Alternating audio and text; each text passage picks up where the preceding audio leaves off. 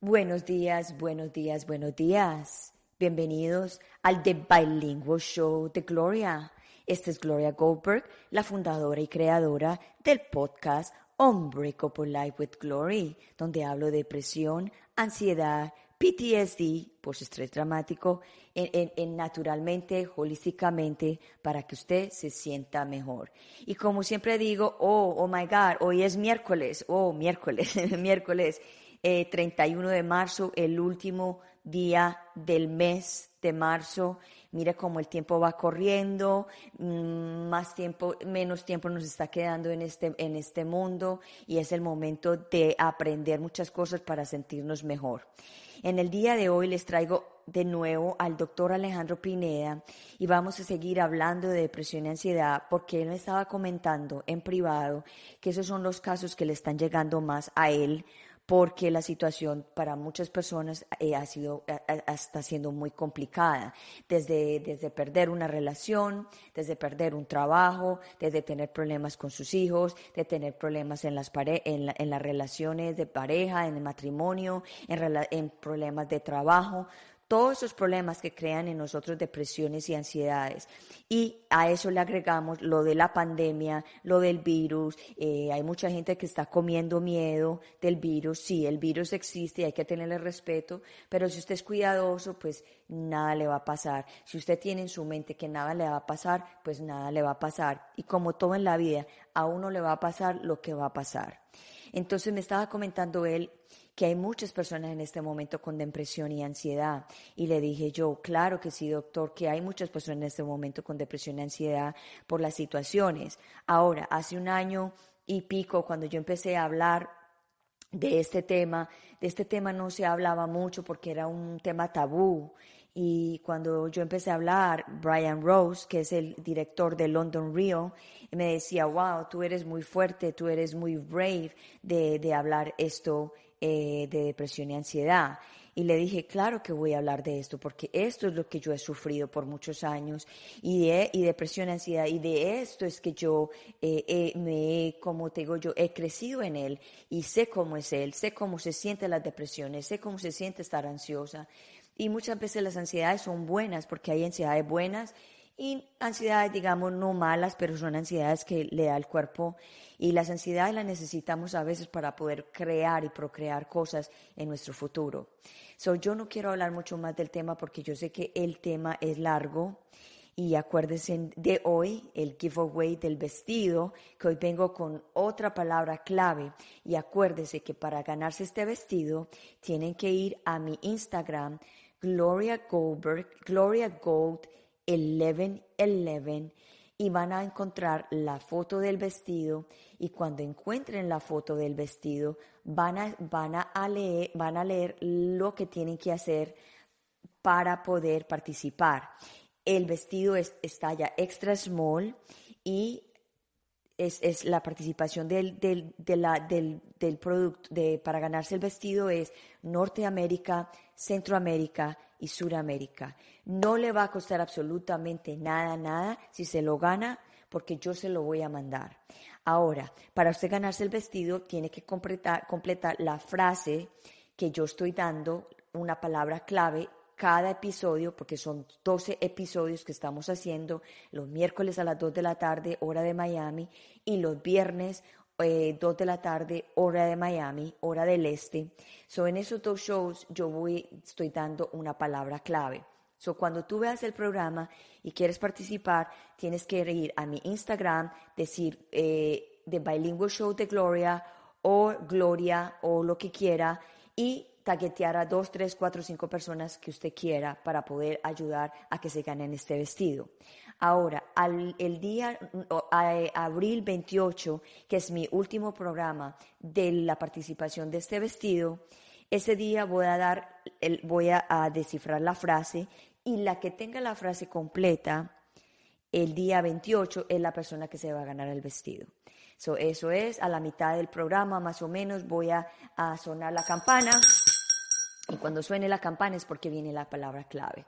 So, en este momento los voy a dejar y voy a traer al doctor eh, Alejandro Pineda, que nos va a traer muchísimas cosas interesantes y sobre todo en lo que está trabajando ahora en este momento con pacientes que tienen depresión y ansiedad. Y justamente me estaba comentando que han habido dos personas que se han querido quitar la vida y que gracias a él pues no, han, no lo han hecho. Eso ya lo voy a traer. Vamos a darle la bienvenida al doctor Alejandro Pineda. Alejandro Pineda, ¿cómo está? Muy bien, gracias. Muy buenos días a todos. Buenos días y gracias por estar en el The Bilingual Show de Gloria. ¿Nos podrías decir qué hora es en el momento donde estás? Sí, en este momento donde estoy son las nueve y seis minutos de la mañana. Ok, eso es la hora de Colombia. Y aquí hora de Colombia.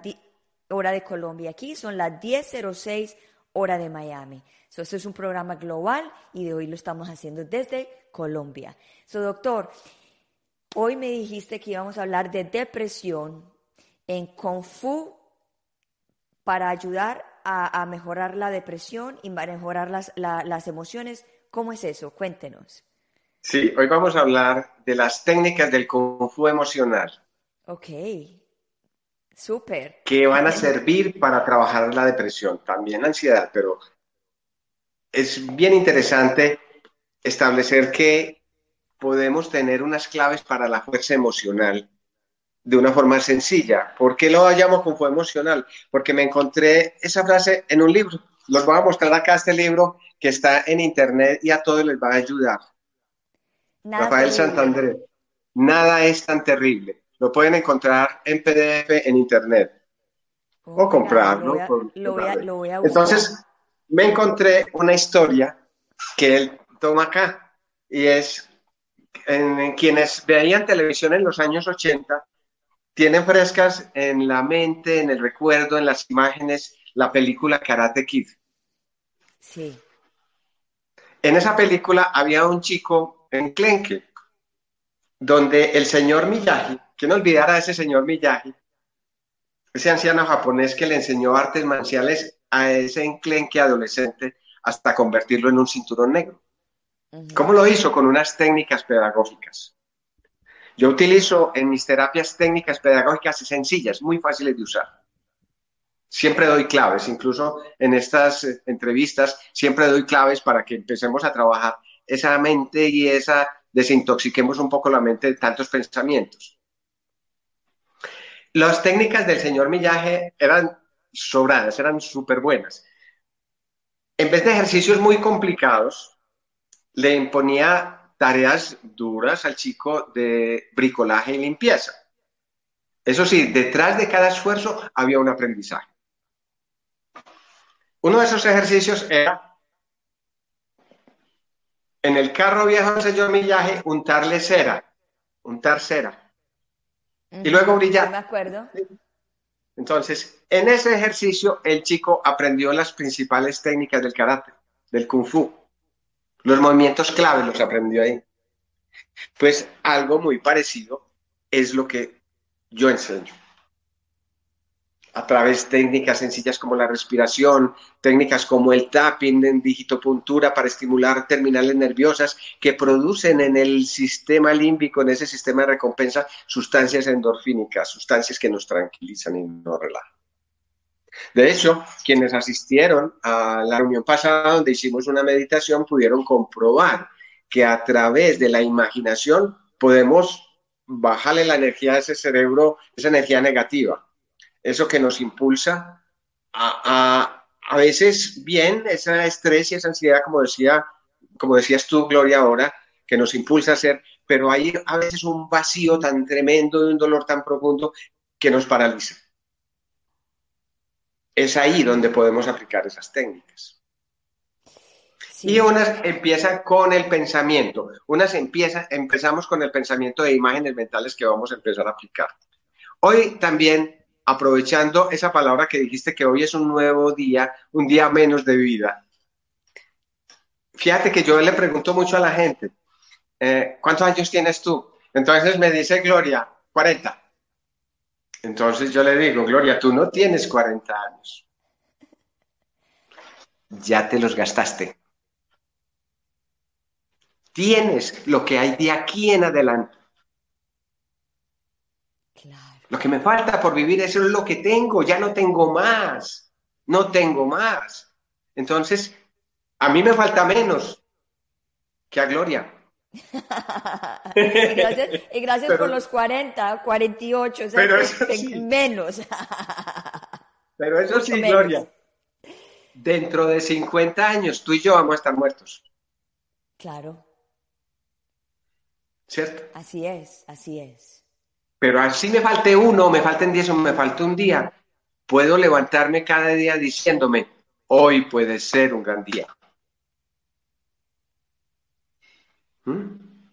Sí, y lo que dices es, es muy verídico porque es que la gente está, está levantándose y como que un zombie por la vida y piensan que es que tiene mucho tiempo por delante y lo que no es, no tienen tiempo por delante. Es muy poquito el tiempo que tienen por delante. Sí, sí, y cada vez como el tiempo lo sentimos más corto, pues es un instante. Entonces, ¿para qué vamos a derrochar ese instante sufriendo y llorando? Y bloqueándonos y quedándonos encerrados, habiendo tanto para ver, tanto para disfrutar, tanta abundancia que tiene este universo. ver una cara bonita, sonreír, elogiar a alguien, recibir un elogio, apreciar una flor, tomar agua, bañarte, refrescarte, tantas cosas que agradecer. Y ahí, ahí vuelvo a, también a otro referente que me parece muy interesante. Y es una historia que contó una psicóloga chilena que también, ojalá la busquen, googleenla, Pilar Sordo. Qué mujer tan maravillosa, Pilar Sordo, recuerda la gloria. Entonces ella sacó Pilar Sordo, sí, es de Chile, es de Chile. Entonces Pilar Sordo cuenta que una vez llegó un paciente a verla con depresión, pero mire lo que le pasaba a este paciente. Era ciego. Se había quedado ciego y, claro, tenía razones para estar deprimido. Entonces, en la primera sesión, Pilar le dijo al Señor, bueno, le voy a poner una tarea, que es una tarea que siempre eh, ponemos eh, aquellos que trabajamos las terapias comportamentales a la gente. Mire, escriba qué tiene que agradecer. Uno siempre le busca que, busquemos que, que hay muchas más cosas que agradecer. Estamos siempre como pendientes de lo que nos falta y no agradecemos lo que tenemos, tantas cosas que tenemos. Y así nos falte un poquito, pues nos estamos quejando de ese poquito que nos falta. Entonces ella le dijo a este señor ciego, bueno, eh, la tarea para dentro de ocho días es escriba las cosas que tiene que agradecer. Que después ella se quedó pensando, uy, este señor tan deprimido no va a ser capaz de hacer esa tarea. No va a ser capaz. Pero no, que cuando llegó, incluso él venía con un ayudante que le cargaba una maleta y sacaron de la maleta cuadernos y cuadernos y cuadernos escritos en braille, en punticos. Entonces ya necesitaba que, se los fueran diciendo. Entonces que empezó, y eran páginas diciendo completas de todas las cosas que el Señor tenía que agradecer. Y entonces que Pilar se le salieron las lágrimas y se decía, pero es que la deprimida soy yo. que el Señor agradecía el olor de las sábanas cuando por la noche se cobijaba, el, la salsa de tomate que le agregaba a las papitas, la Coca-Cola que algún día se tomaba, eh, las toallas limpias. Mira, todos los instantes de la vida del Señor los escribió diciendo que tenía que agradecer. Tanto que con esa tarea el Señor no tuvo que volver más a la terapia. Dice Pilar. No tuvo porque ya se dio cuenta, hizo conciencia, escribiendo, punteando, haciendo esas cositas, que él tenía muchas razones para ser feliz. Wow, claro, claro que sí. Increíble cómo, cómo, cómo, uno puede cambiar la percepción de la mente cuando uno escribe las cosas que uno está eh, Cuando escribes lo malo también lo puedo escribir, pero entonces empecemos a confrontar eso malo con lo bueno. Tantas cosas. Wow. So, cuando las personas llegan a, donde, donde vos así tan deprimidas que me contaste en privado que tuviste unos casos maluquitos esta semana de personas que se querían eh, quitar la vida. cuando una persona te llega así, una emergencia, porque me dijiste que eso fue una emergencia, ¿cómo, asistes, sí, ha habido, sí, ¿cómo asistes a esas personas que tienen esa emergencia? Pues bueno, lo primero es trabajar la ansiedad. Bueno, vamos a bajarle ese nivel de ansiedad para que por lo menos me puedas entender y, y, empezar a... Entonces hay una técnica muy simple y vamos a practicarla ya mismo. Vamos a hacerla todos aquí ahora. Lo primero, 5, 4, 3, 2, 1. Se llama la técnica 5, 4, 3, 2, 1. Y tiene que ver con los sentidos. Entonces, la primera. Identifiquemos cinco objetos aquí en este espacio en el que estemos. Cinco objetos. Ok. Cierra los ojos y vuelve a mirar esos objetos. Con tus ojos cerrados, intenta percibir cuatro sonidos. Si te falta alguno, tú misma lo puedes producir. Okay. Tres, las sensaciones que hay en tu cuerpo. Puede ser el ritmo de la respiración, si estás tranquila o angustiada, o si estás muy feliz, el, el peso de la ropa en tu cuerpo, sensaciones que tengas ahí en tu cuerpo. Tres. Dos, olores. Y finalmente el sabor que tienes en la boca, así no tengas ningún sabor. Muy bien.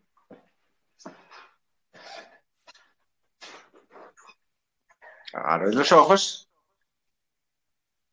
y estás instalada en el presente, porque lo que hicimos fue eso, llevar al presente. ¿Qué es la depresión? Exceso de pasado. Mucha carga emocional de esos recuerdos, de esos traumas, de aquellas situaciones que nos afectaron. ¿Qué es la ansiedad? Miedo, algo que nos puede pasar. Futuro, ¿sí? exceso de futuro. Entonces, primera manera de reducirlo, instalémonos en el aquí y el ahora. Un principio fundamental, básico, muy poderoso y sabio de las filosofías orientales que nos las están enseñando. Ahí integramos psicología occidental, de esa que conocemos acá en América, a esas sabidurías orientales, aquí y ahora. Y aquí ahora, ¿qué me está pasando? No me está pasando nada. ¿A qué les puedo tener miedo? Nada. Entonces es en el presente donde puedo actuar, tomar las decisiones, que son lo que necesitamos. ¿Cuál es el problema del ser humano? El problema de la duda. Eso es lo que no nos deja avanzar. Entonces, no es medicamento. No es el medicamento controla, controla un, síntoma. Pero si quiero sanar, debo tomar decisiones. Así es. No es fácil. yo, tengo otra pregunta. yo tengo una pregunta que yo sé que a muchas personas les pasa esto. Eh, cuando estamos ansiosos, eh, tenemos miedo, lo que usted dice, hay un miedo, ¿cierto? Y hay diferentes clases de miedo, miedos de lo nuevo, miedo de lo que vamos a, enfrentarnos, a ese miedo. So, ¿Cómo podemos nosotros quitarnos ese miedo y, seguir para adelante sin esa ansiedad? Porque esa ansiedad es horrible de maluca, porque uno la sienta, Es, en el cuerpo, es como en la sangre, es como en la voz, es como un desesperito por ahí, como que uno no se halla. ¿Cómo, hace uno? ¿Cómo hace uno para cortar eso? Sí, mira, no necesito cortarlo si ese miedo me estimula a actuar, a tomar decisiones, a hacer algo. No, no, no tengo que cortarlo. Pues, es parte, de, es parte de, de, ese nivel que necesito de ansiedad para poder hacer algo. Si no hubiera cortisol en el cuerpo, si no nos estresáramos, no nos levantaríamos de la cama, no nos bañaríamos, no haríamos nada.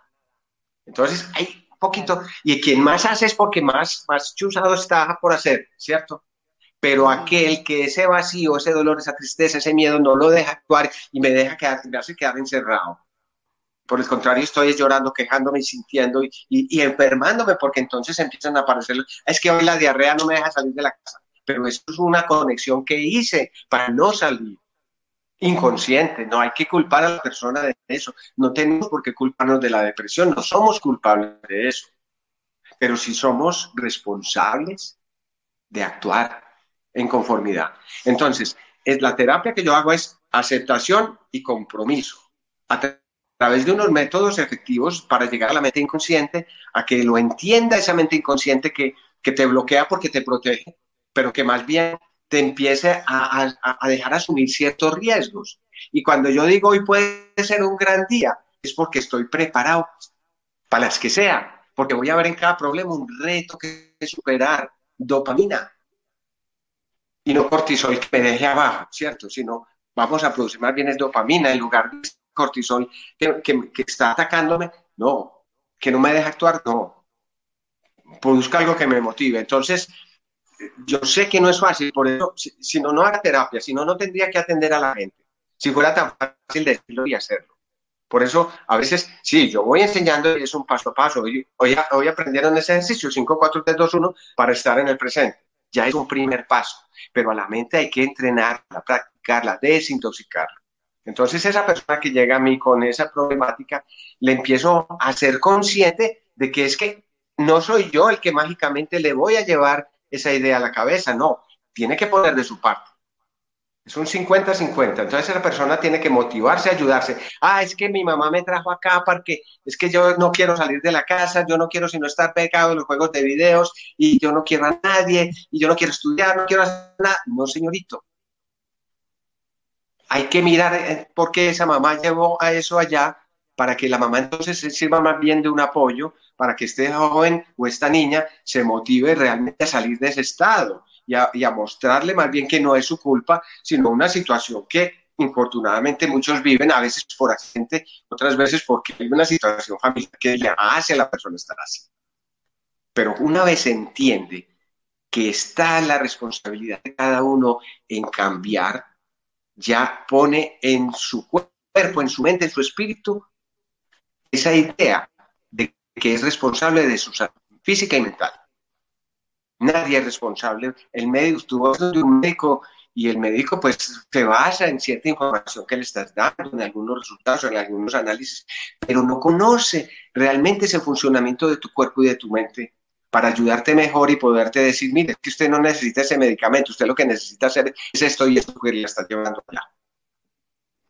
Pero es uno quien identifica cómo se está comunicando con sus emociones y con sus órganos, pero es a través de procesos en los cuales tiene que tener mucho trabajo su mente. Y realmente, como tú decías, nos despertamos y estamos en automático. Y en ese automático, pues, la vida no nos funciona tan bien. Entonces, tenemos que salir de ese automático, ingresar a esa parte espiritual, sea cual sea la creencia que tengamos, para tomar conciencia de que somos nosotros los líderes de nuestra salud. Tenemos que tomar control de nuestra salud. Y como la persona se siente una víctima, ¿cómo se va a responsabilizar de la salud? Entonces, lo primero que hago es, usted no es una víctima. De pronto sí, hay unas condiciones que lo llevaron allá, pero eso no significa que se va a tener que quedar ahí. Exacto. Tú dijiste algo anterior, antes de que empezáramos el show, de algo que está sucediendo muchísimo ahora. Y te lo digo yo porque yo tengo muchísima gente que conozco que de 10 personas hay 8 personas que se están eh, separando o divorciando de las parejas. Y eso está, causando, eso está causando mucho más depresión, mucho más ansiedad. De las, yo hablo con 10 personas, 8 personas están eh, con están pues o divorciándose o separándose. Y ya no nos aguantamos, ya no nos aguantamos, y de pronto, de, pronto se debe a las condiciones sociales que cambiaron en, la forma de vivir, de relacionarnos, de convivir, de trabajar. Y sí, estamos viendo la realidad. Y otra cosa, Alejandro, cuando pasó lo de la pandemia, que, no, que, que nos encerraron a todos, ¿sí? Ya no estaba el esposo y la esposa que salían en la mañana y estaba todo el día por fuera y en la noche pues eh, ponía una cara como que bueno voy a lidiar con ella por unas horas, se iban a acostar a dormir y al día siguiente lo mismo, lo mismo. Cuando empezó esta cuestión de la pandemia, ahí donde se vieron los colores reales de cada persona. Ya se volvió más transparente. Claro, porque y no, estamos, no estamos preparados para eso usted no puede sostener, exacto, usted no puede sostener una mentira por, por dos, tres días.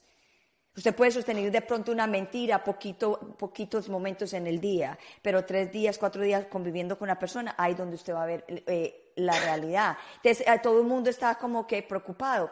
wow, tanta de, tanto divorcio, tanta separación. Y, y, Entonces hay que aprender otra manera, aprender a convivir. Entonces es otra escuela en la cual necesitamos incursionar, en esa de aprender entonces ese nuevo estilo que, que, se está formando y así podemos salir. Fíjate que, por ejemplo, aquí ahora estamos otra vez como encerrados nuevamente. Porque, porque eh, eh, aparece, según los medios muestran, un mayor índice de contagios, entonces la única solución es vuelva y encierres, entonces vuelva. Y, y, nunca estamos exentos de que aparezca después otra pandemia. Entonces ya se va volviendo un estilo de vida al cual tenemos que adaptarnos y no es un estilo de, y, es lo que realmente hay, a lo que no podemos sustraernos, hay muchas cosas que no podemos cambiar. Entonces, cuando no podemos cambiar algo, ¿qué podemos hacer? No es resignarnos y quejarnos, sino aceptar y empezar a modificar nuestra vida o nuestro entorno para adaptarnos a esas condiciones. Porque vuelvo y hablo siempre, no sé si ya lo he dicho en otros talleres, de que si me voy a la teoría de la evolución de un señor por allá que se llamaba Charles Darwin, que habló de y descubrió cómo las especies se iban modificando, evolucionando, él encontró que las especies que sobrevivieron y trascendieron no fueron las más fuertes, sino las más adaptables. Claro. Entonces, la sociedad está cambiando. Si no nos adaptamos a esa sociedad, pues entonces aparecen unas respuestas. Ansiedad primero, y esa ansiedad va creciendo, creciendo, creciendo, hasta que se convierte en depresión. Y eso es lo que más estoy viendo. Ansiedad que terminó en depresión. Total. Entonces eh, van donde el psiquiatra y los diagnostica con las dos situaciones. Antes lo, hubiera diagnosticado solo con ansiedad o solo con depresión. Ahora los están diagnosticando con los dos casos. Entonces los medican doblemente. Claro, claro. Porque es que también hay personas que no tienen la educación de que muchas veces van al doctor y es lo que el doctor diga y que no tienen, o sea, eso es lo que el doctor diga, entonces se Claro, le, pone, le damos el poder le estamos dando todo el poder a ese médico. Y bueno, eso es la fácil. Porque lo difícil es estudiar, investigar, aprender. No, es que no tenemos que ser médicos, no, no, no, no, no. Pero sí entender un poquito más sobre cómo funciona el cuerpo, el cerebro, de cómo nos relacionamos emociones con, con el sistema glandular, endocrino, que nos puede aliviar o enfermar. So, doctor, otra pregunta. O sea que, por ejemplo, vamos a hablar de las depresiones. Hay depresiones que las personas inducen la, depresión. No quiero decir que es que están induciendo eso, sino que viene la, la ansiedad, viene la ansiedad, entonces viene la depresión. Y hay otra clase de depresión que es que la persona es depresiva porque el cuerpo está produciendo ese químico. E, e, es, e, se puede tener esas dos sí, es como una adicción a una sustancia, sí, sí. Y como el cuerpo es una farmacia, realmente el cuerpo es una farmacia. Entonces nos podemos volver adictos a lo que esa farmacia produce. Por ejemplo, en los estados de enamoramiento, ¿qué sucede? Estamos produciendo una sustancia que se llama la oxitocina y nos volvemos adictos a esa oxitocina. Y a la oxitocina que se genera con el contacto con X persona, con la misma persona, ¿cierto? Cualquier cosa entonces elicita en nosotros la producción de esa sustancia, nos sentimos bien enamorados, todo eso, sexualmente satisfechos, todas esas cosas. Entonces resulta que hubo una separación. Entonces, ¿cómo entiende uno que a pesar de todo lo que se sufre en esas separaciones, vuelven y se repiten las mismas condiciones, a veces hasta con la misma persona? Por la conexión a la oxitocina. si lo veo desde el punto de vista químico, tenemos otros, otros motivos para, para, para contestarlo desde el punto de vista racional. ¿Qué otras razones habría? Porque las hay. ¿Qué piensas tú? ¿Qué otras razones habrían para, aparte, aparte de ese impulso, de ese impulso instintivo que es la adicción a la oxitocina, ¿Qué otras cosas hacen que uno vuelva con una pareja persistentemente, se separan y vuelven y se juntan, se separan y vuelven? O, es más, se separa de una persona que es alcohólica y vuelve y se relaciona con otro alcohólico. Unos patrones tan raros que siempre se van, se van formando. porque uno, porque uno tiene, uno atrae ese patrón, uno atrae quizá diferente hombre, pero con diferente nombre, pero es la, la misma personalidad porque uno atrae ese patrón porque uno como que acepta ese patrón, porque la autoestima de uno está bajito y no se da cuenta de que uno no, no, no encaja en un patrón de esos, pienso yo. Puede ser que sí, cierto. Hay distintos motivos, autoestima baja, dependencia emocional, etcétera, etcétera, etcétera. Todo eso conlleva también a esa situación química en el organismo que lo hace adicto a que siempre hay que tener ese estado, esa sustancia, y lo busca inconscientemente y no hay que culpar a la persona. A veces es otro el que le hace caer en cuenta, la persona no se da cuenta, es otra persona afuera la que se da cuenta. Mire, pero usted por qué siempre, y usted por qué recayó, por qué volvió otra vez con él, sabiendo que le pega porque la persona está adicta a esa persona o, o, porque, la, o porque la mente está es produciendo una, ese una dependencia que se convierte en una adicción, entonces eso se trata como una adicción. En, en, forma terapéutica se trata como si fuera un adicto. Una vez se identifica, ¿cierto? Ok, entonces, a ver, una pregunta ahí acerca de esto. O sea que cuando la persona vuelve a la misma persona, que sabe que le pega, que la, la maltrata o lo maltrata, porque puede ser... Eh, ambos verbalmente, psicológicamente. Claro, es toda esa parte de abuso. Entonces muchas veces la persona vuelve a esa persona porque está eh, adicta a esa persona o porque está adicta a los químicos que produce la mente. al estado químico en que está el organismo cuando se relaciona con esa persona. Oh.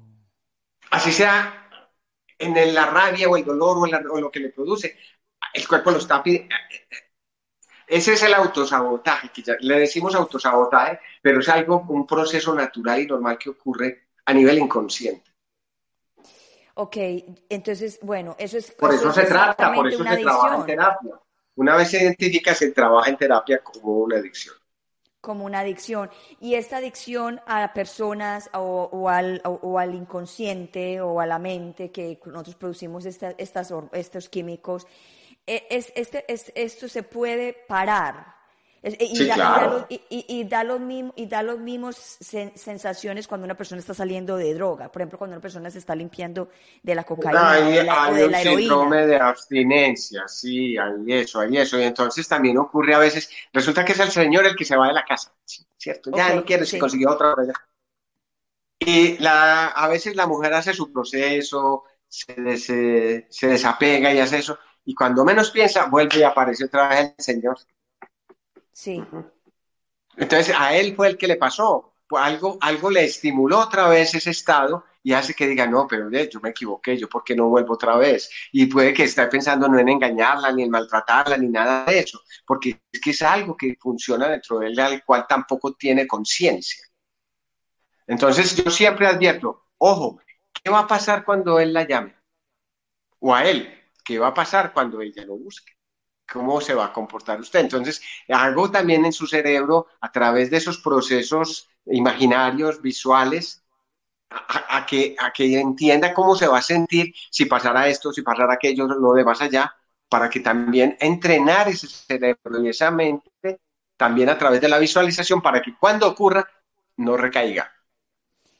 Y, lo que pasa también, Alejandro, es que y hablo por las mujeres porque yo soy una mujer, nosotras las mujeres siempre tenemos como una esperanza, una esperanza de que esa persona vea el cambio que tiene que cambiar, una esperanza. Y también la autoestima de nosotros las mujeres, muchas de nosotros está muy mal, incluyéndome a mí, porque yo tuve un... Sí, por formación familiar, es que... Horrible. eso, es, eso es de nuestra cultura y, a nivel occidental y oriental también se dan cosas esas. Calcule en esas religiones donde la mujer todavía está subyugada. Hay, hay unos paradigmas ahí que habría que romper. Sí, Impresionante. O sea, entonces, ¿cómo hace una persona? Un ejemplo, listo, el tipo se fue, la mujer quedó muy mal, entonces el tipo la llama y ella trae como con esa esperanza o la oxitocina, como dices tú, eh, esa esperanza de que, ay, va a venir, que entonces él sí me quiere, el ego empieza a entrar ahí, el ego de él, el ego de ella, ay, no, you know, todas esas cosas. Entonces, ¿cuáles son los, lo, que la persona tiene que hacer, por ejemplo, para, para desintoxicarse de esa persona? Sí, también tiene que prepararse para esos escenarios posibles. Y preparar la mente y entrenar la mente. Es todo, yo lo veo fácil desde el entrenamiento mental aplicando las técnicas del Fu emocional. Imaginación, visualización, estimulación del sistema límbico a nivel de imágenes, a nivel corporal, etcétera. Entonces, eso es lo que hacemos. Esos son procesos que vamos trabajando para que la persona esté realmente preparada para todo lo que viene y hacer esa persona fuerte.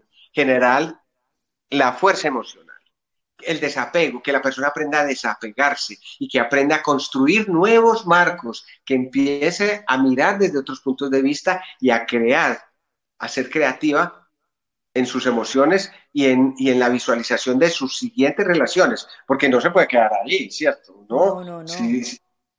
uno no se va a quedar ahí, pues, ah, simplemente solito porque es que todos me engañan.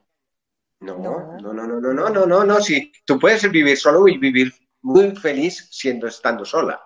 Pero si quieres tener una pareja, entonces vas a tener que trabajar aquellas cosas que en las anteriores relaciones fallaron, sea por tu culpa o por la culpa del otro. Exactamente. Siempre las parejas son dos. Sí, la culpa es de los dos. Eso no, se puede echarle la culpa al uno o al otro. Lo que pasa es que hay veces no se entienden y muchas veces no es que sea mala o malo, sino que es que las personalidades no son compatibles, no tienen los mismos principios, no tienen las mismas capacidades. So, hay veces que hace el clic y solamente se conectan con la Por sus proyectos de vida se cruzan eh, y, son, van en contra. Entonces también hay que buscar proyectos de vida en común, ¿sí? Cosas que nos hagan eh, estar felices haciendo cosas juntos, porque siempre hay desgastes en toda relación. Claro. Entonces hay que buscar algo que nos lleve más adelante a que, a que sí, tengamos algo, una estructura, y que, si finalmente se terminó, que se acabe, pero sin que ese sufrimiento nos, nos atropelle, nos, nos deprima. Porque si nos deprime sea una cosa temporal y positiva. Pero, oh, exacto, pero también hablabas eso de un principio cuando estábamos en privado, que hay que pasar, cuando, cuando la, la mayor, la mayor cuestión que la persona pasa por la mayor depresión es cuando se, hay un divorcio, una separación con otra persona. Eso lo dijiste antes. Eso, estudios muy, muy interesantes que han hecho incluso en los Estados Unidos. Yo voy con mucha frecuencia a unos cursos que dictan en la Universidad de Harvard, allá en la Facultad de Medicina, que tienen que ver con la medicina mente-cuerpo. Y en el último congreso al que asistí, aparece un dato donde encuentran que la mayor causa de estrés en la población americana es la separación. Ni siquiera la pérdida del trabajo, ni siquiera la pérdida de un hijo, es la separación. Y eso lo podríamos extender a muchos países del mundo. Es así, lo más fuerte es eso, porque es que ahí se ve castigado todo, todo. especialmente el ego, que es lo que más nos duele. Y el ego, y el ego del bolsillo también. Pero se, se combina muchas cosas, sí.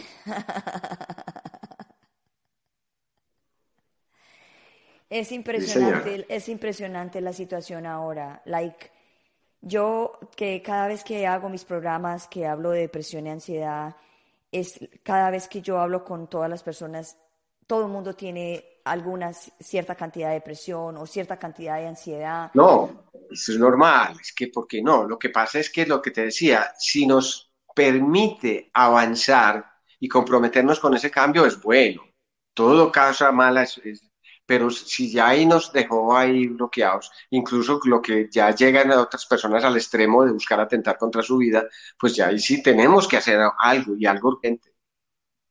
Ok, so volviendo al, tema este de las personas que se quieren quitar la vida, que hay, yo, créanlo, no hay muchas que lo han, lo han pensado.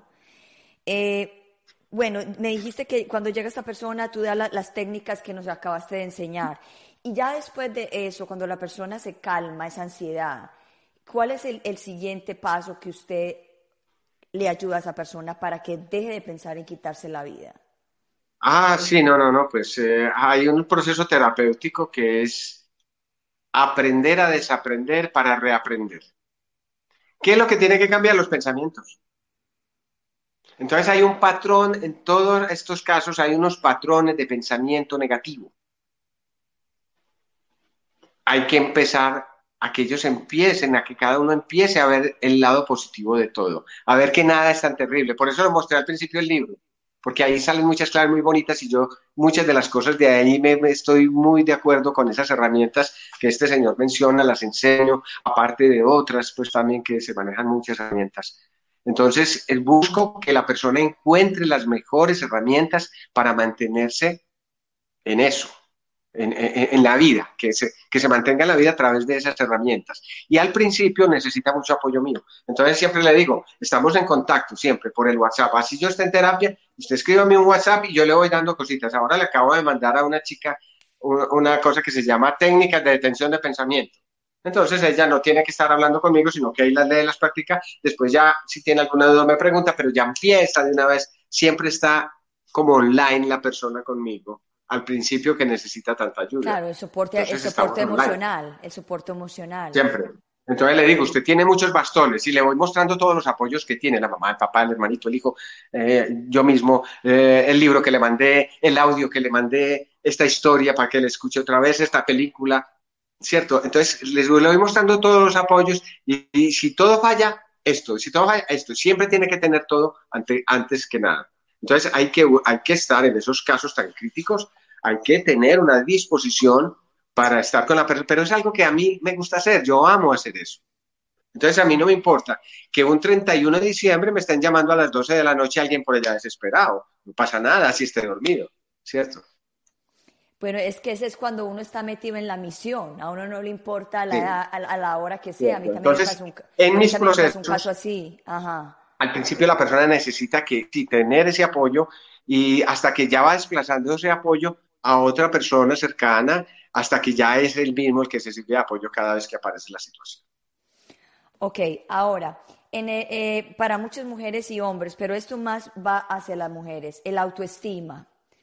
Hay muchas mujeres que tenemos el, auto, el, autoestima bajo. ¿Cómo nosotros las mujeres podemos ayudar con él? E-? Yo más o menos sé, más o menos, pero yo quiero eh, ver desde, punto, de otro programa, Florita. Vamos a hacer un programa de autoestima ya ese, es un tema interesante eso porque la persona tiene que comprender que ella es única en el mundo. Mira, no hay otra persona con tus mismas cualidades y condiciones a las tuyas en el mundo. Nunca la ha habido ni la habrá.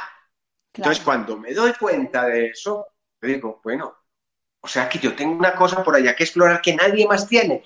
Y si la encuentro, entonces ese es otro tema. Entonces, busquemos eso y puedes tenerlo como, como como objetivo de una siguiente reunión, porque ahí hay mucho que hablar, mucho tema y ya, hoy ya se me está terminando también el tiempo, enseguida tengo otro compromiso, entonces me voy a tener que desconectar en cinco minutos. Pero por eso te sugiero que lo hagamos otro día, porque es que es muy interesante. autoestima y autoconfianza. Autoestima y autoconfianza se llama ese tema. Anótalo por ahí me parece excelente. So, doctor, yo sé que ya se te viene una, una cita ya pronto. Eh, pues entonces te voy a despedir para que puedas avanzar. Las personas te pueden contactar a, al Facebook y al Instagram menteconsciente.com y ahí el doctor lo puede, la, puede ayudar eh, o ayudar, cualquier cosa, ponen Gloria o el Bilingual Show de Gloria, lo que sea para él saber más o menos de dónde viene la información para poderlo ayudar. Porque usted sabe que hay gente que le gusta a uno contactarlo por contactarlo, pero realmente no son serios en lo que está pasando. Sí, bueno, con mucho gusto estoy atento a responder todas las dudas y muy interesante este ciclo que estamos haciendo, Gloria, me gusta mucho. Muchísimas gracias, doctor, por estar aquí en el Bilingual Show de Gloria en el día de hoy. Y nada, seguimos conversando de estos temas tan interesantes de la mente para poder ayudar a, sentirse, para ayudar a las personas a sentirse mejor. Gracias. Bueno. Muy buen día para todos. Lo mismo, gracias, doctor. Chao. Bueno, como ya lo vieron, el doctor eh, está a la disposición suya. Si usted está teniendo un problema en este momento de una depresión muy fuerte eh, o de una ansiedad muy fuerte, eh, contáctelo que él tiene ahí para estar para, para ayudarlos a ustedes. Y lo que él cuenta, o sea, en el momento, en el momento que es, no duden, tiene un hermano, una hermana, una mamá, una tía, un tío, un papá que está pasando por una situación maluca, contacten al doctor Alejandro Pineda. Él habla español, él habla inglés, él los puede ustedes ayudar de muchas formas, como me ha ayudado a mí. Yo llevo ya tres terapias con él y me he sentido muy bien. he tenido que hacer decisiones muy fuertes y él me ha ayudado. Bueno, ustedes saben que yo me voy para la selva en muy poco tiempo y eso para mí es un cambio muy grande. Entonces vamos a hablar de mi vestido.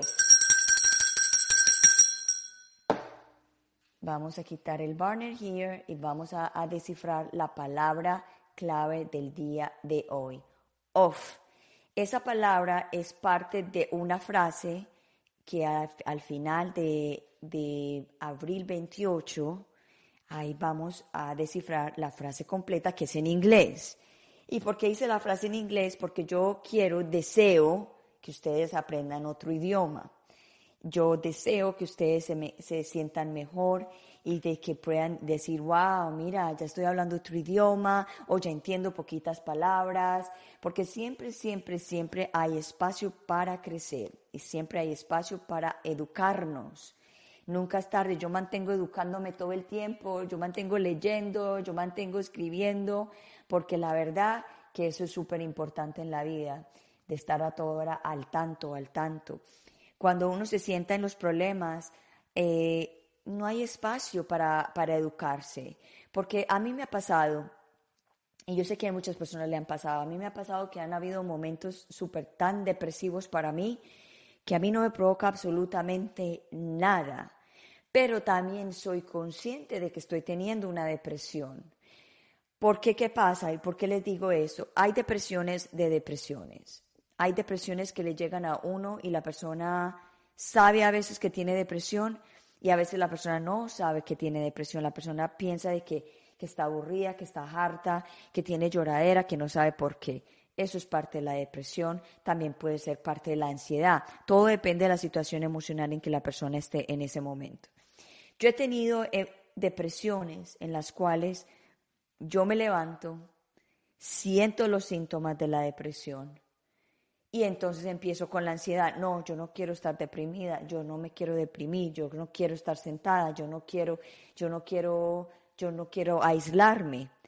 Entonces empiezo con la ansiedad de que quiero hacer todas estas cosas y lo que yo he descubierto con mí misma porque yo no soy ningún, ni, doctora, ni terapeuta, ni nada, simplemente vivo estudiando este, es la depresión y la ansiedad y el postestrés dramático por como un año y medio y todos los días lo estudio porque yo me quiero quitar de encima todos estos síntomas, que yo quiero que me den los síntomas para mí, para defenderme, para salir adelante, pero no para sentarme en la depresión o para dejarme consumir por la ansiedad. ¿Y, cómo les explico esto? Mira, cuando yo he estado depresiva, como les comenté anteriormente, yo me levanto y siento los síntomas.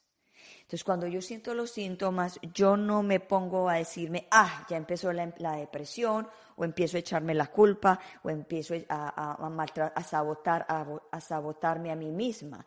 Yo no puedo hacer eso, porque el cuerpo seguramente lo necesita. Y en, esa, en ese estado de depresión es en el momento que uno tiene la posibilidad de quedarse callado, de pensar, de escribir. Yo he escrito cosas cuando he estado en depresión que cuando yo las leo después de dos, tres días digo, wow, qué belleza las cosas que escribí. O qué belleza las cosas que, que hablé en este momento, porque yo a veces escribo y también me, me, me grabo. Otra terapia que hago yo mucho es cuando yo estoy muy aburrida o cuando tengo la depresión, yo empiezo a grabarme, a hablar las cosas que me están molestando, a grabar las cosas que me, me da rabia, las cosas que me tienen down, las cosas que me dan depresión, las cosas que me dan un montón de cosas.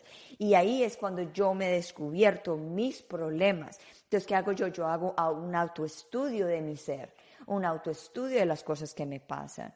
Yo cuando a mí me pasan las cosas, yo no paso desapercibida de ellas. Yo siempre le pongo atención a mi vida, porque es lo único que yo tengo real y uno no se puede poner a, pensar en lo que la otra o el otro hizo, lo que me hizo. Si ya lo que hizo la otra persona se lo hizo.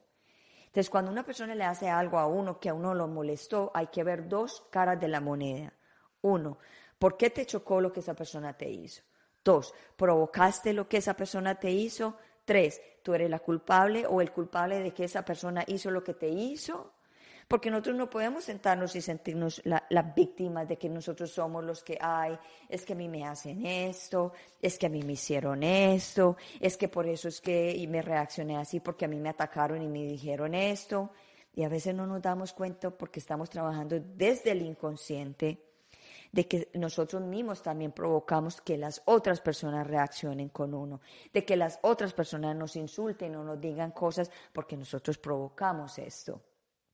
So, es un tema muy complicado, es un, para mí es un tema hermoso, porque para mí hablar de las emociones y encontrarse con uno mismo e irse a las raíces de los problemas sin juzgar. Yo hablo mucho en, mi, en mis redes sociales que no nos podemos juzgar, ni podemos juzgar a los demás.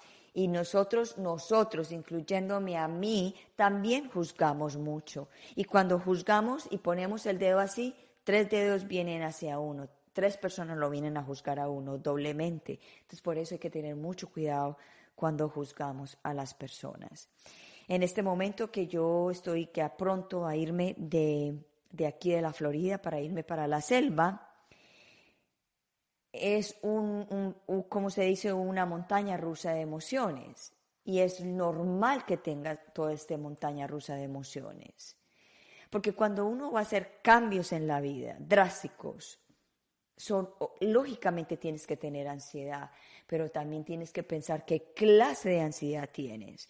La ansiedad de que te, todo el día te estás torturando, torturando, ¿qué voy a hacer? ¿Qué voy a hacer? Oh my God, qué miedo. Ay, no sé qué. Por ejemplo, yo voy a dormir sola en esta casa. Es primera vez en mi vida que yo voy a dormir sola en una casa. Entonces, como que, oh my God, you know, como que, oh my God, ¿cómo lo voy a hacer? Eh, ¿qué, qué, qué voy a pensar? Y todas estas cosas. Y yo la he comentado, por ejemplo, con mi madre, le he dicho, mamá, estoy ansiosa por esto y eso, que me voy. Y ella me dice, uy, no, yo también estaría con mucho miedo de, irme para la selva y, y estar en una casa sola. Lógicamente, yo voy a tener vecinos alrededor, pero los vecinos son a a tres, cuatro minutos, cinco minutos de, de donde yo voy a estar. Pero ¿por qué lo estoy haciendo? Porque quiero enfrentar la emoción del miedo. Yo no era así. Yo me acuerdo cuando antes de que me pasó el trauma tan grande que me pasó, antes de que me secuestraran, yo me acuerdo que yo no tenía, yo no tenía ese trauma de miedo. Yo era súper aventurera, extremista, aventurera extremista, me gustaban los deportes duros, me gustaban los deportes de riesgo, me encantaba tomar eh, riesgos, decisiones y era como que nada me pasaba. Y hablaba esto con mi madre, me decía, no, es que nos estamos volviendo viejas. Le dije, no, no, no, no, está bien, nos estamos volviendo viejas, pero porque nos estemos volviendo viejas no quiere decir que tenemos que agudizar nuestras emociones, o tenemos que agudizar nuestros problemas. No, antes que hay que solucionar los problemas y sentirse más jovial y sentirse con vida, de decir, pucha, tengo 48 años, como dijo el doctor, son, es, es, tengo menos tiempo para estar en este mundo. Entonces, ¿por qué malgastarlos con miedo, con ansiedades, con problemas? Si usted está en una relación de pareja, casada, recasada o, no casada, como sea, de novio, de novia, si usted está en una relación y su intuición le dice a usted que no es, esa pareja no es la suya, no se gaste el tiempo ahí tratando de que la relación funcione. Las relaciones hay que trabajarlas en conjunto, sí, pero una relación no se tiene por qué sentir tan pesada y tan comprometida y tan frustrada y con tanto problema. Yo me he casado varias veces y mucha gente pensará, oh, es que ella es muy inestable y por eso se ha casado varias veces. No, no, simplemente que cuando a mí me secuestraron y yo salí viva de ese secuestro y tuve otra oportunidad de vida en la vida, yo dije, yo no le voy, no voy a perder mi tiempo con nadie. Y si esa persona no me da el amor y las necesidades que yo tengo, entonces yo no voy a poder estar con esa persona. Y yo he tenido parejas que no han podido darme lo que yo necesito. Y no es que yo les estoy echando la culpa a ellos, sino que yo me siento en una posición de que, mira, yo necesito esto y esto y esto, lo hemos hablado, lo, lo hemos comentado, pero hay situaciones que la persona no registra o la persona no quiere cambiar o la persona es así porque es así. Entonces uno no puede estar lidiando con esas situaciones. Entonces, por eso es que yo siempre les digo, trabajen el alma primero, trabajen el amor propio, el amor propio, el amor propio, quererse uno mismo primero para saber exactamente qué es lo que uno quiere para uno en la vida. Y cuando uno se, se alinea en a ese nivel, al nivel que uno quiere, porque acuérdese que todos los niveles de cada persona son diferentes, no quiere decir que yo soy más o menos que nadie, porque nadie es más que menos que nadie, simplemente que cuando uno está vibrando a otro nivel, a otro nivel de educación, a otro nivel de espiritualidad, a otro nivel de religión, a otro nivel de principios, a otro nivel de otro nivel de otros niveles y no machan con sus niveles y no machan con sus principios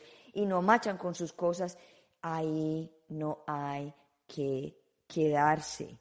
Acuérdese que el doctor lo dijo muy claro, nosotros creamos adiciones, adiciones a todo, a todo, a la ropa, a la comida, a los vicios, a las personas, al sexo, al, a, a comportamientos abusivos, a emociones destructivas, a los autosabotajes. Somos adictos a todo eso. Y no tenemos la culpa. No tenemos la culpa y no podemos echarle la culpa a nadie. Hay cosas que nos hicieron cuando estábamos pequeñitos, pero porque nos hicieron eso era para que nosotros aprendiéramos. Y hoy en día, con todo lo que yo aprendí, estoy aquí, dando mi misión, ayudándolos a ustedes, a las generaciones nuevas a las generaciones que vienen atrás de nosotros, hasta la generación de nosotros, la generación de, los 80, de los 70, de los 70, de los 80, de los 90, de los milenios, todo esto que es importante. Yo sé que, yo sé que no, yo les garantizo que todos nosotros nos vamos a ir en algún momento de nuestras vidas, pero nosotros tenemos que dejar un legado y el legado es compartir nuestras experiencias buenas y malas para los, para los niños del futuro, para las personas del presente, para que se sientan mejor. Bueno, ya es hora que tengo que estar ya cerrando mi programa. A las 3 de la tarde vengo con otro programa, con Hot Topics, eh, que vamos a estar Kia Baker, que es mi co-host y mi persona, y vamos a hablar de un tema. ¿Qué tema? No sé cuál es el tema porque ella me dijo, vamos a hacer un freestyle. Freestyle quiere decir un tema libre y como yo no escribo ni anoto nada de los programas que yo hago, todos los programas que yo hago son programas que vienen desde arriba, desde el universo, desde el alma mía, porque yo no necesito para hablar de la verdad escribir de la única forma que estoy escribiendo es para mi libro, que es la meta mía cuando me vaya para la selva a escribir ese libro hermoso para ayudarles a ustedes a sentirse mejor. Y ya completé mi misión en el día de hoy. Gracias por estar en el The Bilingual Show de Gloria, que viene todos los miércoles a las 10 de la mañana, hora de Miami, y los viernes a las 2 de la tarde, hora de Miami, este viernes. Ojalá que mi, mi invitada que tengo me confirme que sea que sí, ya me dijo que sí, pero como digo yo, lo que va a pasar, va a pasar. Si ella va a estar en el programa, va a estar en el programa. Y si no va a estar en el programa, pues va a estar en otro día. Vendrá otro, otro guest o seré yo un solo. Yo me tocará preparar un tema. Aunque yo no preparo mis temas, como les dije, yo siempre hablo la verdad y siempre hablaré de la verdad porque yo estoy hecha por la verdad. Porque mi padre me enseñó algo muy lindo.